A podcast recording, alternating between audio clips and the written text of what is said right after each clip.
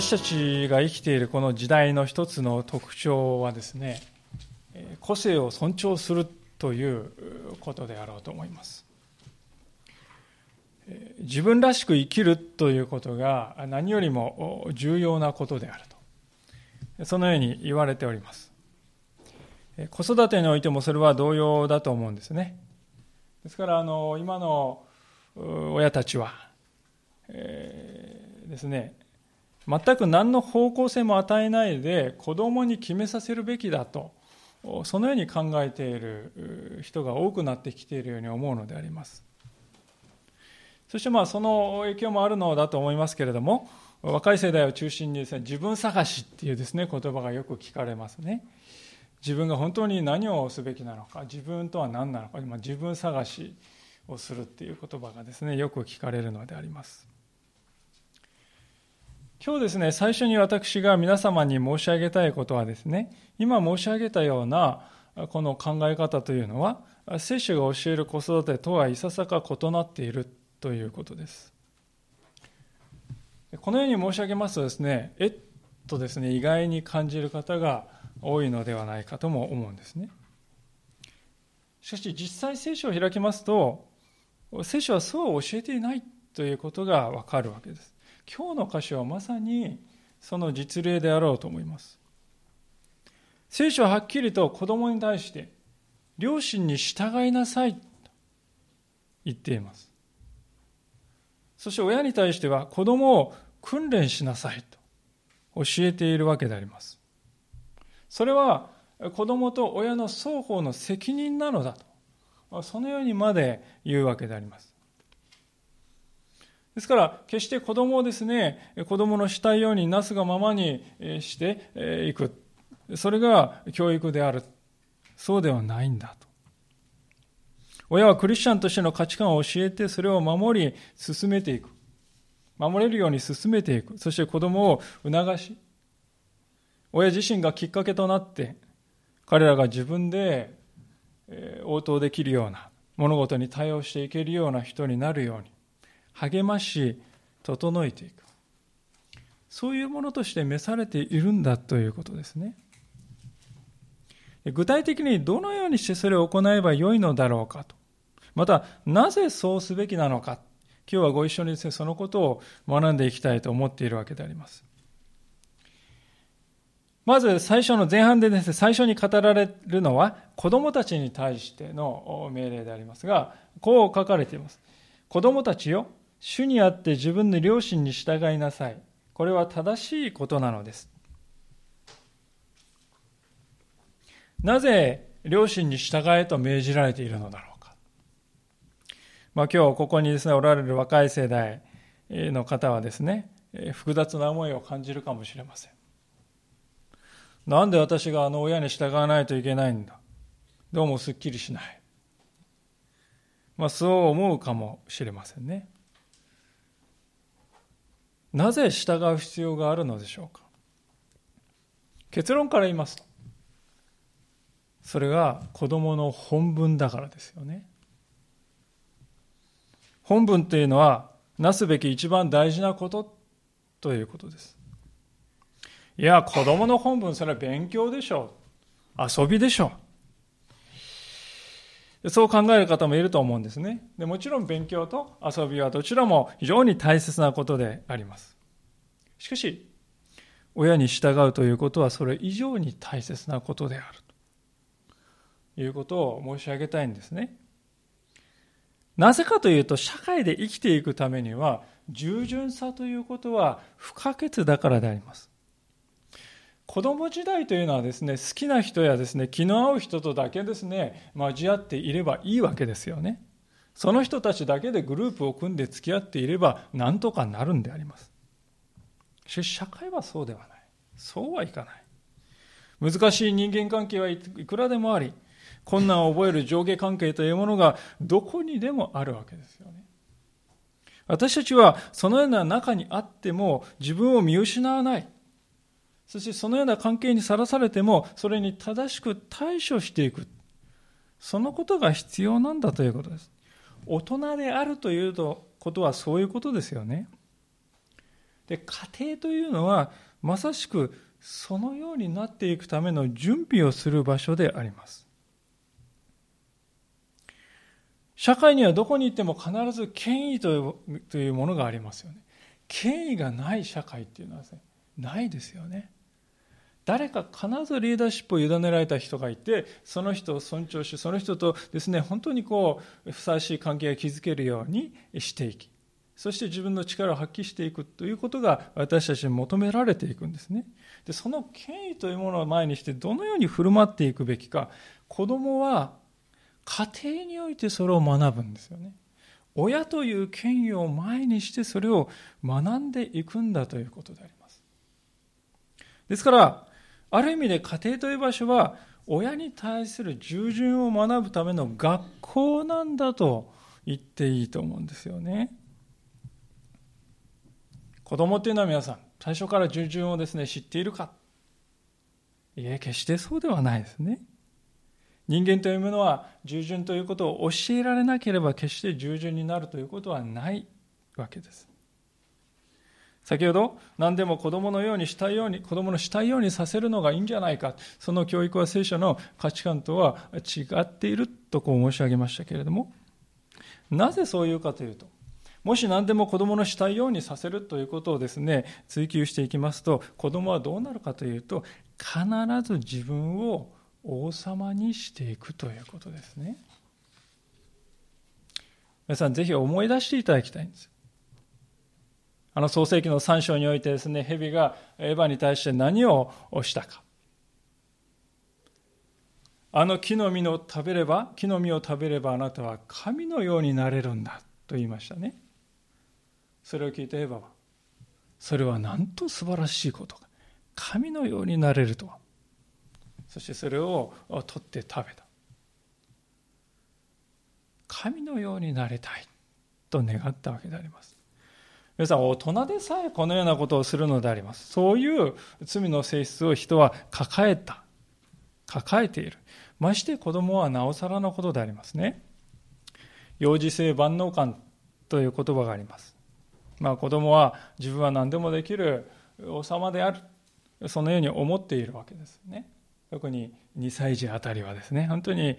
えー、ギャングエイジとこう呼ばれて、自分はもうね、王様か女王様のようにですね、振る舞おうとするわけでありますね。私も曲がりなりにも若干4人の子供をですね、え、育てる経験中の身、まあ、あの訓練中の身でありますが、その中で思わされることはまさに子供というのは自分を王様にするんだということを本当に感じております。で、そこで王様がですね、あ、ごめんなさい、そこで親がですね、その王様のしもべであるかのようにですね、子供に接していったらですよ。その子供は従順とは何であるかということを学ばないまま社会に出ていくことになるわけです。とその結果どうなるかと。火を見るより明らかでありますね。ある仲介者がそのことを次のように語っているわけであります。子供のうちに権威を敬う心を培うことは親にとっての神聖な仕事であると。それゆえにもし親が従順を求めないのであれば、立て上げようとしているものを初めから破壊しているのである。できるだけ速やかに権威の究極的根源を子供に指し示さなければならない。まあ、今述べたですね、引用したところは大変驚くべきことを言っていると思うんですが、要するに親が子供に従順を求めなかったら、初めから親の仕事を放棄しているんですよって言ってるわけですよね。裏を返しますと、これはね、子供は家庭において従順を教えてもらう権利を持っているということです。それは子供の権利なんです。ですから子供に従順の何たるかということを教えない親はですね子供のその一番大事な権利を侵害しているということですよ。それほどに家庭においてですね従順の何たるかということを正しく教えられるということは子供にとって大切なことなんだということですよね。そのことをぜひ分かっていただきたいのであります。さあ、ここまで両親に従うということを強調したわけでありますけれども、ここで子供の立場からするとですね、まあ当然一つの疑問を感じるかもしれませんね。それは、あの親どうも尊敬できないんです。そういうことをしているような親でも無条件で従わないといけないってことですかねってそういうふうに感じる場合があるかもしれませんね。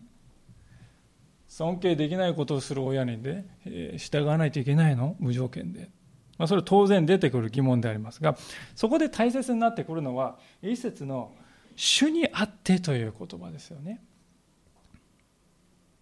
主にあって。これはですね、どういう意味かというと、あなたが主イエス・キリストを信じているがゆえに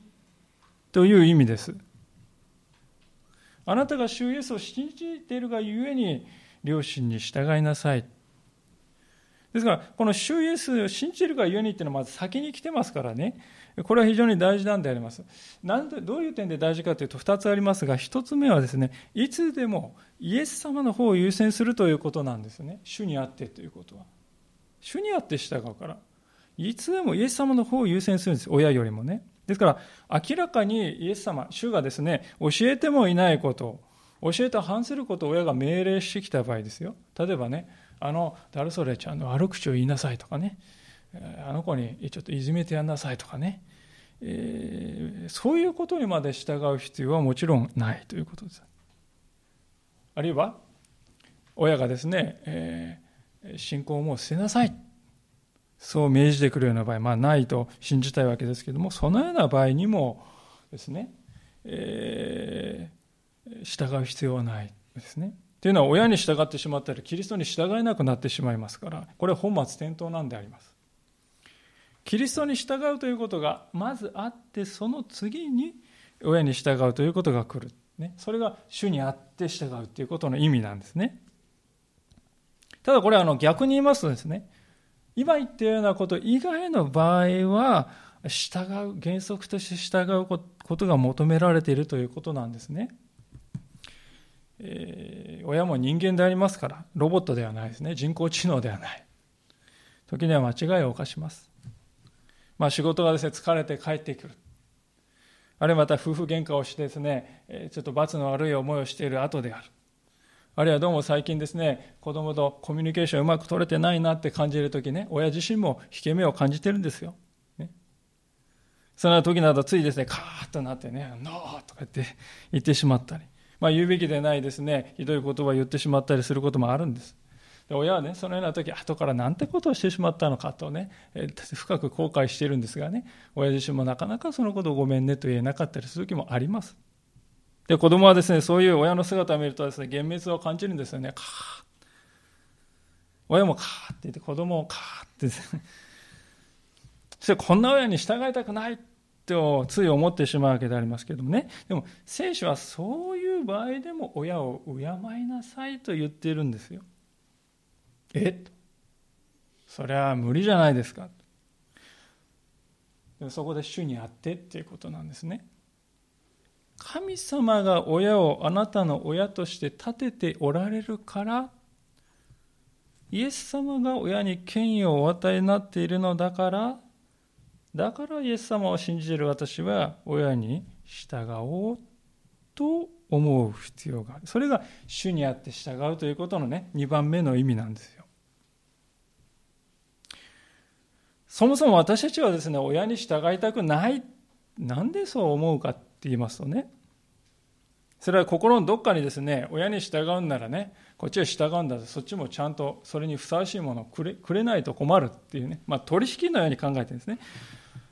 従ってもらいたいんでしょ？従ってもらいたいんだったらそれらしく振る舞ってよ。そしたら従ってあげるからっていうですね。そういう思いがどっかにあるんじゃないですか？私自身もですね中高生とかね、まあ、小学生の時からそう思ってたかもしれませんよね。従えない。それは親の方が原因がある。親が問題だから私従えないのよ。そういうふうに考えるわけです。これはね皆さんでも正しいでしょうか？そうではない。わけですねそもそも聖書はですね子供たちに対して親が尊敬に値する親だからだから従いなさいって言ってるかっていうとそうじゃないんですよねそうじゃなくて親が彼あなたの親であるがゆえに従いなさいって言ってるんですよ親が親であるという以外にですね、理由はないんです。従う理由は、ある意味では。え？ただ親であるっていうだけで従わないってそんな理不尽なって思ってしまうんですけれども、でもこれは本当に大切なことであります。なぜかというと、親を否定するということはね、その親から生まれた自分を否定することだからですよ。自分の存在というものは親に依存しているんです。確かに世の中を見渡せば最近もですね、本当にこう虐待をするようなですね、えー、本当にそのような親御さんもいます。そしてまたその一方でとても素晴らしい親御さんもいますね。しかし100%確実なのはどのような親であってもその親がいなかったらあなたはこの世に存在しなかったのだということですよね。これは何によっても取り消すことができない事実です。親がいて、その親が何かね、意思を働かせた。いい動機であったか悪い動機であったか、ともかくも、その親の意思が働いたんですよ。その結果として、私たちは存在しているのです。今、自分の親のことを想像して好きだと思う人もいれば、あんな人と思うようなですね、人もいるでしょう。その考えはどこから来たんですか？その考えている感情一つすらですね、もし親がいなかったらないんですよ。存在しないんです。もし親がいなかったら私たちは無なんです。私はですね、結構結婚して自分が親になる時までこのことを深く考えたことがありませんでしたね。しかし子供が生まれまして、最初の子供が生まれまして、その子をこう抱っこした時、初めて抱っこした時、ふとこう思ったんですよね。もし私たちが結婚しようと決断して、子供を産もうと決断して、そういう決断しなかったら、この子は永遠に存在しなかったんだよなってこう思った時にですね、ゾッとするような思いがしましたね。私の決断判断一つがこの子の存在を左右しているっていうことに気づいた時にですねもう何ていうかね恐ろしいなと思いましたね。ゾーッとしましたね。で遡ってみると親が同じことをしてくれたから私はいるんだと。もしそれをしてくれなかったら私存在しない世界だった、ね、皆さん自分自身が存在しない世界って想像できますか？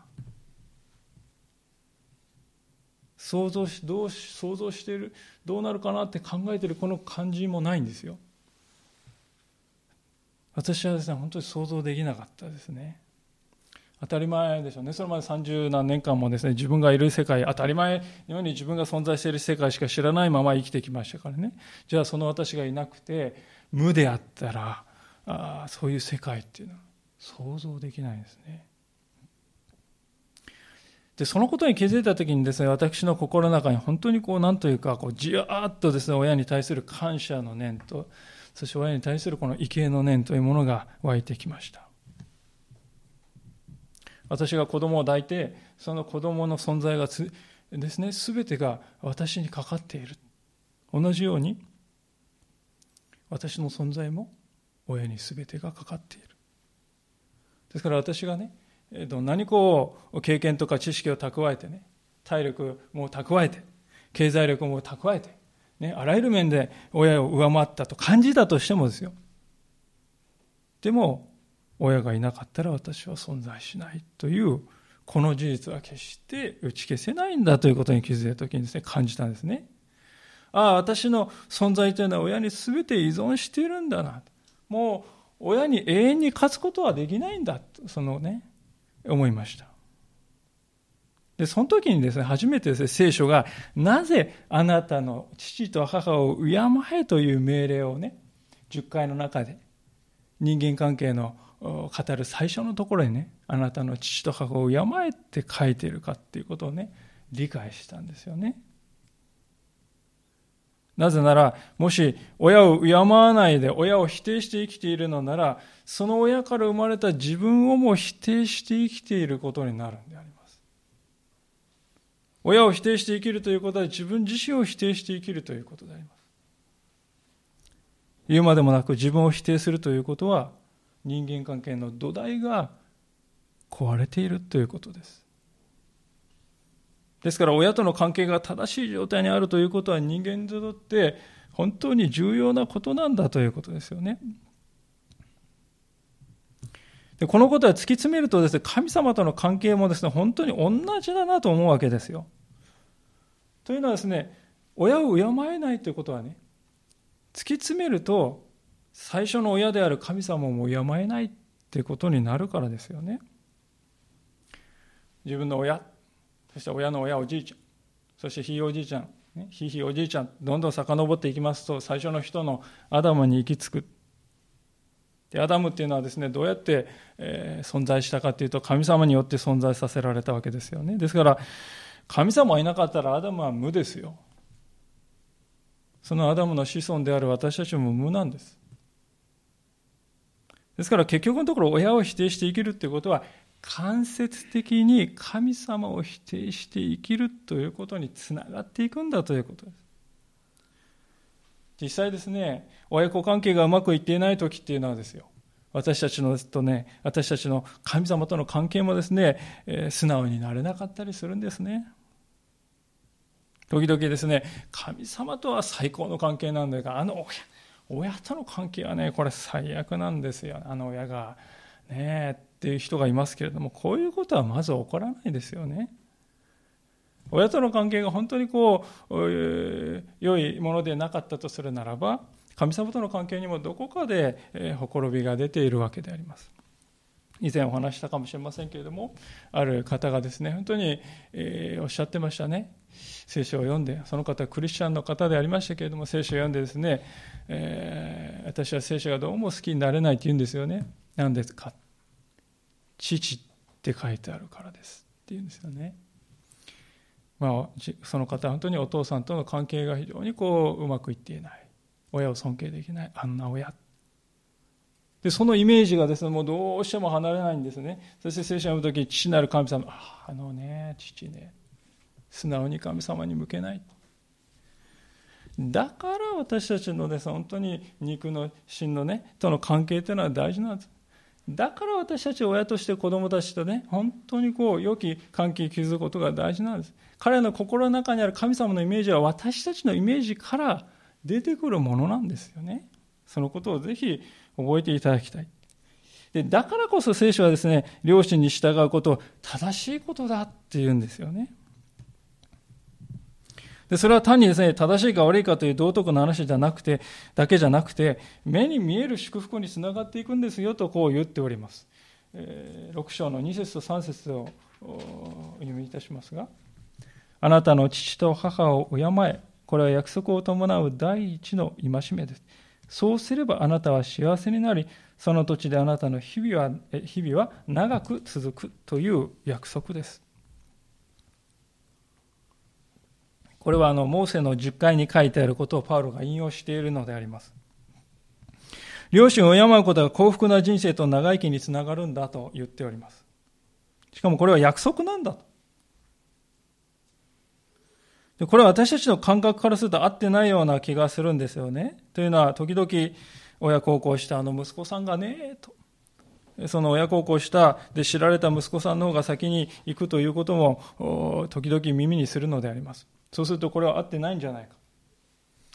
えー、一体どういうことをこれは言っているのかと言いますと、十回というものはですね、もともとイスラエルの民族の全体に向けて語られたものだということですね。民族の全体に対して語られているのであって、個々の一人一人の寿命の長いか短いかということを言っているのではなく、むしろこれはですね、家計のことを言っているのだということでしょうね。つまり、子供が親を正しく敬うという習慣が根付いているそういう家族はですねその次の世代になってもですねそれが受け継がれていくんですよねそしてまた次の世代にもそれが良い形で受け継がれていき結果としてその家系はですね良い状態が保たれて長生きして長続きしていくというそういうことを言ってるんであります近頃私たちはですね、本当に親子関係が著しく壊れてしまった家族のことをメディアでもよく耳にするのではないかと思います。中には本当に先日もありましたけども、非常に大きな事件を起こしてしまった。そういう場合もあるわけですね。あの新幹線の出来事とかまさにそうですよね。で私たちはそういう事件を見ると、ついですね、当事者のですね、えー、場合、問題だけに目を向けてしまってね、まあ、非難して、えー、終わりっていうことがね、よくあるわけですけど、でもよく見るとですよ、実は何世代にもわたってその家庭の問題がずっと受け継がれてきた場合がほとんどだということに気づかされるんですね。親子関係の問題というのは何世代にもわたって連鎖してきたものだということです。ですからある意味ではその当事者である彼らはその被害者でもあるということですよね。ですから彼一人が悪かった。その親が問題だった。いや、そうではなくて、これは社会全体として取り組むべきことなんだと。そういうふうに考えていくことが大事だと思いますね。脈々とこう連鎖している負の連鎖というものがあるのであります。ですからそれは本当に個々人の問題として片付けない社会でコミュニティの共同体の問題としてですね私たちは捉えていかないといけないと思いますイスラエルはそうだったんです民族全体でそれを考えようと。そのように考えた結果がここなんですね。親が子供を親正しく敬いそれが普通のことである家庭。それが自然なこととして機能しているような家庭を築くこと。それがどんなに大切か。ね。10回っていうのはイスラエルの教えの中心中の中心ですが、そのわざわざその中に父と母を敬うということが書いてある。それだけ大事なこととしてイスラエルという国はこのことを捉えていたということであります。でそういうですね良い流れが生まれたそういう過程はですね何世代にもわたってその良い流れをですね受け継いでいけるでありましょうそして幸せになるね、そういう家庭で育っている子どもたちは幸せを感じる機会もやはり増えていくのではないでしょうか。まさしく約束、ここで書いてある約束が世代を超えてですね、実現していくのを私たちは見るのですね。ですから、今、あなた方がそういう家庭を築けるようになってほしいと、聖書は私たちに促しているのであります。えーさて、ここまではですね、子供たちへの命令の部分を見てきたわけでありますけれども、後半ではですね、親に対する語りかけの部分に移りたいと思うのです。4節のところを読ませていただきますが、こう書いてあります。父たちよ、自分の子供たちを怒らせてはいけません。むしろ主の教育と訓戒によって育てなさい。たったこれだけと思うんですね。一節しかないんですけども、非常に大切なことを語っていますから、ちょっと詳しく見ていきたいと思うんですけども、まず最初に父たちよと呼びかけられていましてね、ここには母がいない。これは父親がですね、家庭においてリーダーシップ、その責任を委ねられているからこう書いてあるんであって、母親のことは念頭に置いてないという意味ではないですね。代表を語ることによって、その夫婦を語っているという、そういうことですね。育児というのは、ですから両親の共同の技であります。しかし、最終責任は父親にある。だから父たちよ、とこう言われているわけですね。じゃあ親たちに何が命じられているのかというと最初に書かれていることは子供たちを怒らせてはいけませんという命令であります。これは皆さん親である私たちにとってはとても難しく感じるね、えー、ことではないかと思います。子供子供ってすぐ怒るもんじゃないですか。子供が怒ってない日なんかないですよね。ってまあそんなふうに私たちは軽く考えてしまうんですけどもね。でもどうでしょうか。なぜこの子は怒るんだろうか。なぜこの子は怒っているんだろうか。深く考えてみたことがあったでしょうか。彼らが怒っているその原因は一体何なのか。そこが分かっていなかったら私たちは何度も何度も同じ失敗をですね、繰り返し続けるんではないでしょうか。私が思いますに、子供が怒りをあらわにするのはどういう時かというと、自分の尊厳を踏みにじられたと感じた時だと思いますね。子供の尊厳を踏みにじるというですね、行動には2つの面があると思うんです。まず一つはですね、子供に対する共感の欠如ですよね。子供というものは、あの親は自分の話をちっとも聞いてくれない。つまり親が自分の気持ちに共感してくれてないと感じるときに、自分の尊厳を踏みにじられてるって感じるんですよね。身に覚えがないでしょうか。子供が、ねえ、パパ聞いてって言ってきた言ってきた時にね、えー、なんだい？と注意を向けてね、子供の話にですね、ほう、それで、それで、関心を持ってその内容にですね、そうなんだ、大変だったね。共感しようと努めると。その時にね、子供は言いようのない満足した顔をですね、浮かべますよね。しかし、私たちは往々にしてやりがちなのは、ちょっと今忙しいからね、後でって、その後は永久に来ない。あるいは、えー、ね、えー、ああ、うん、へえ、うん、ってこう生半可な返事をしてみたり、聞いているふりをして実際聞いていない。あるいは、ばっかな、そんなことして、って言ってね、馬鹿にして話を打ち切ってしまう。まあ、そんな時に子供はですね、怒りをあらわにするんですよね。子供の尊厳を踏みにじる行為の第2はですね、同行したしつけであります。一箇所開けてみたいんですけれども、コロサイ人への手紙の3章の21節というところを開けてみたいと思うんですね。エペソ書の少し後のところですが、2017の聖書は405ページです。コロサイ人への手紙の3章の21節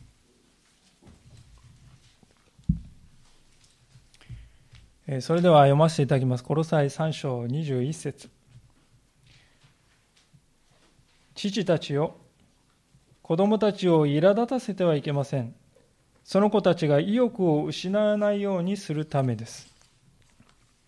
あ今日の箇所と似ているなと思うんですが、これは苛立たせてはいけません。うちの子いつも苛立ってるんですってね。えー、ちょっとでも苛立たせちゃいけないってことなんでしょうかってすぐ私たち感じてしまいますけど、そういう意味じゃないですよね。こう後半が大事ですね。子供たちが意欲を失うようなあり方でしてはいけないということなんです子供たちが意欲を失うというのは例えばですね不必要に厳しすぎる規則だとかね。あるいは規定とか。あるいはもう済んだことなのにいつまでもあなたねあの時ああしたわよね。ねちねちねちねちと言ったり。あなたのこういうところが問題で、こういうね、こういう弱さが、こういうものがあなたの悪いところよ。弱点を上げつるようなことをいつも言ってみたり、こういうしつけの仕方っていうのはですね、子供の尊厳を傷つける行為であります。そして子供は意欲を失っていきますね。私たちは、子供は神様のものなんだ。命は神のものなんだ。私はそれを一定期間お預かりしているに過ぎないんだということをね、預かっている。皆さんもね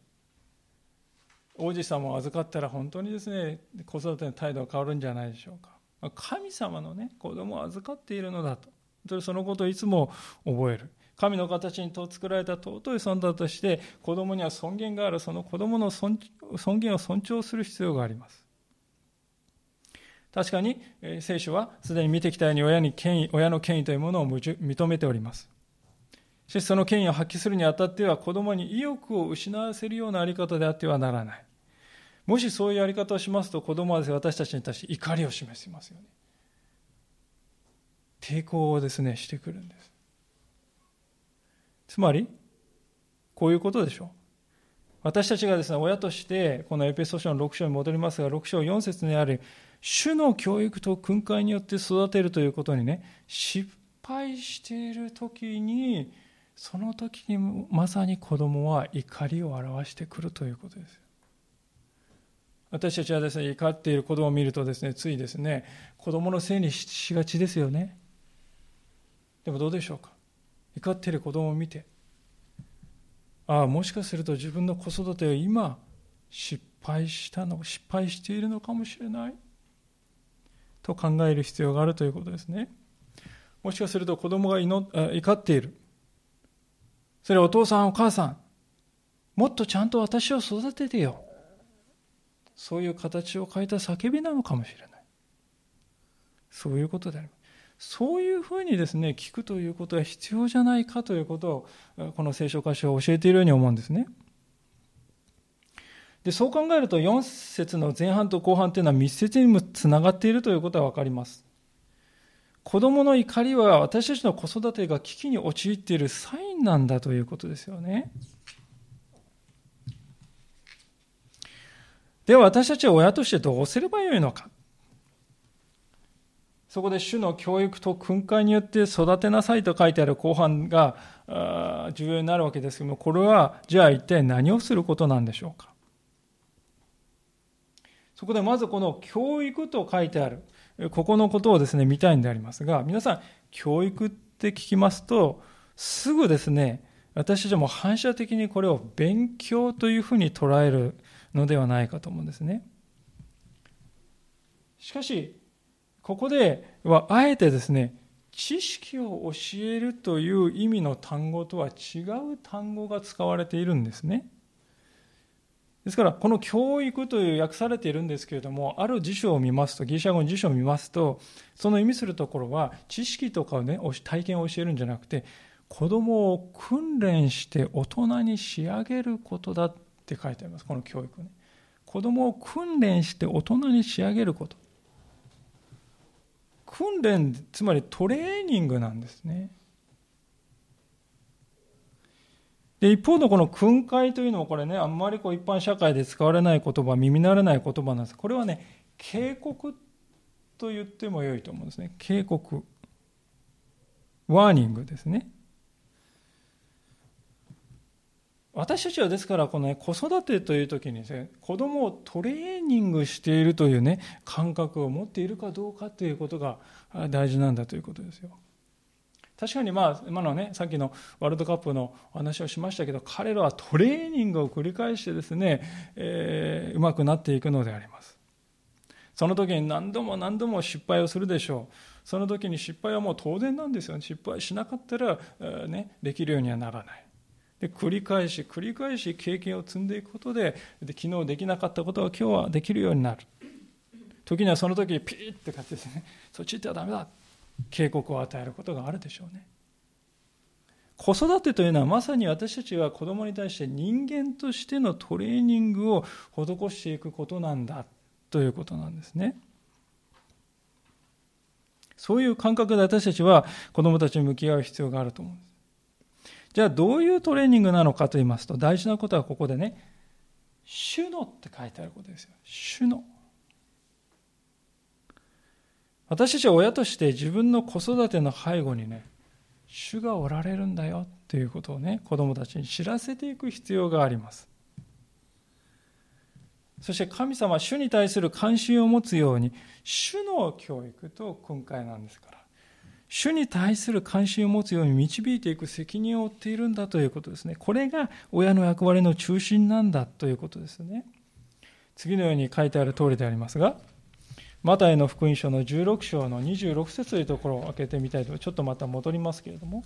マタイの16章の26節ですね。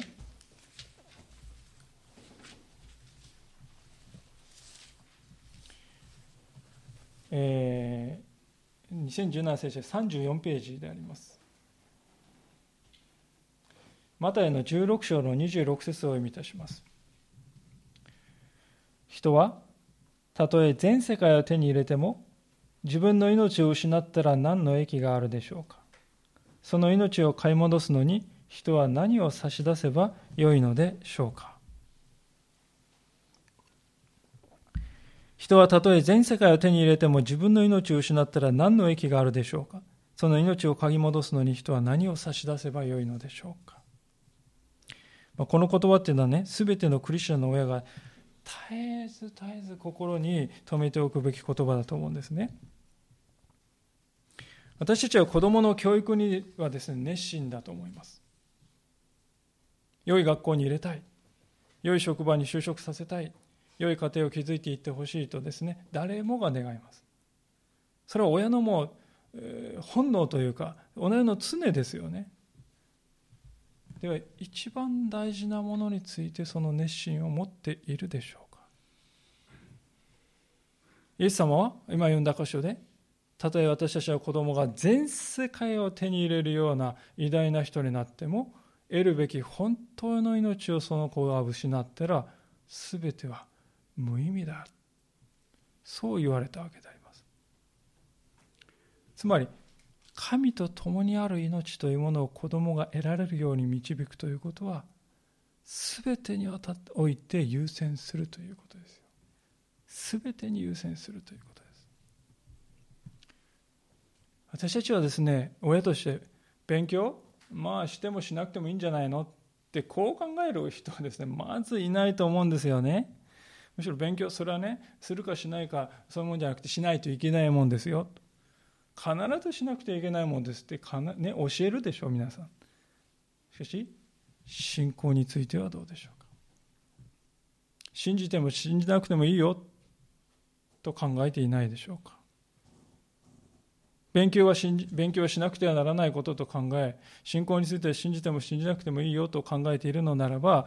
神を信じるということは勉強よりも些細なことであると、親自身が言っていることになるわけであります。私はもちろん、子供に信仰を強制しなさいと言いたいのではない。間違ってもそれはやめやめやめなくてはならないですね。そうではなくて私が言っていることは、子育ての優先順位をどこに置いておられますかと問うているのであります。私たちはどんな訓練やどんなですね、警告、教育や訓戒を与えても、それが主なる神様を向いたものでなかったなら、それは、やがては失われていくものなんだということを今日、私たちはしっかり心に刻んでいただきたいと思うんですね。主の教育と訓戒、この主のと書いてあることはまたもう一つ別の意味でも大事であります。主の教育なんですから。私の思い通りにするのではないんです。キリストが願われるようにするということであります。そのためにまず私たち自身がキリストの願われるように生きているだろうかということをね、本当にこう考えて、キリストの願われる生き方って何だろうかなってよく考えて祈っていくことが大事だと思うんですね。しばしば私たちはそういうプロセスをね、時間のプロセスを、時間のかかるプロセスを省略してですね、自分の理想をパッと決めて子供は、はい、ここにピッ、こうでないといけない。はめ込もうとするです、ね、過ちを犯しています。その結果、子供はですね、怒りをこう溜め込んでいくんですよね。子供を怒らせてしまうんです。神様は私たちに期待しておられることは、主の教育と訓戒によって子育てをすることであって、私の教育と訓戒によって子育てをするということではないんだということですね。これは非常に大切なことであります。なぜかというと、聖書は子供たちに対して両親に従うようにと前半で見てきて教えてますね。これは裏を返すると、子供は親より弱い立場にあるということなんです。ですから親がね、主の教育と訓戒ではない私の教育と訓戒によってですね、えそうやってやるんだと。そうなると子供はですね、簡単にその犠牲者になってしまいますね。ですから、私たちは今日です。本当に決して忘れないでいただきたいことは、子供は親に従う必要があるんです。それは祝福の道なんです。それは社会に出る時にも、その人が一生涯にわたってね、本当に良き人生を築いていけるために、本当に一番大事なことなんです。しかし、それ以上に、親がまずキリストに従うものでなければ、それはできないということですね。私たちは本当にそれができない時に子供を育てるというよりむしろ子供を怒らせるだけの親になっているということに気づくのではないかと思うんです。私たちの中にはどうも私の子供は自分のことを尊敬してくれないリスペクトしてくれないそのことに悩んでおられる方もいらっしゃるかもしれませんその時にですね本当に一つ感じ考えてみていただきたいことは果たしてこの私は親をリスペクトしてきただろうかということなんですねいい親だから従い悪い親なら従わなくてよいと言っているのではなくて聖書は親の背後におられる主なる神に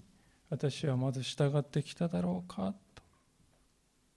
自分に問いかけていくそこから始まっていく必要があるんではないでしょうか。もしかすると私が親をリスペクトするということを学んでこなかった。親に従うということを学んでこなかった。だから子供に教えられなかったのかもしれない。そのようにまず自分を振り返ってみていくということが大切だと思います。そしてまず私自身がイエス様に立ち返ろう。イエス様に会って変えられていこう。そのことを求めていっていただきたいと思うんですね。その時にですね、子供は明らかに私たちの変化に気づきます。何かが変わった。何かが変化した。その背後に神様がおられるようだ。そう子供が思ったらならね、本当にそこから真の意味で親子関係の回復が始まっていくのではないか。そう思わされています。私たちは本当に弱い小さなものであります。いつまでいても途上のものでありますが。しかし神様はこのように私たちに期待してくださっている。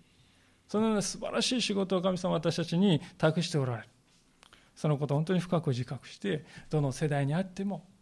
子どもたちに接するときに本当にいつもこのことを心がけて歩んでいきたいと思います。お祈りいたします。